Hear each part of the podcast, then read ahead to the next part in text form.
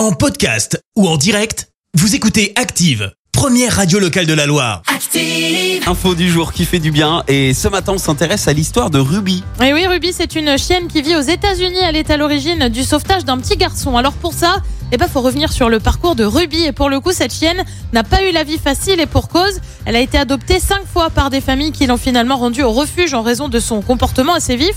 Mais en 2011, Ruby est finalement adoptée par un soldat de l'État de Rhode Island qui veut l'entraîner pour entrer dans l'unité K9 de la police. Il réussit finalement à canaliser l'animal qui finit donc par intégrer la police. En 2017, Ruby est alors mobilisée pour retrouver un petit garçon porté disparu depuis plus de 36 heures. Au bout de 6 heures, elle retrouve l'enfant qui est emmené à l'hôpital.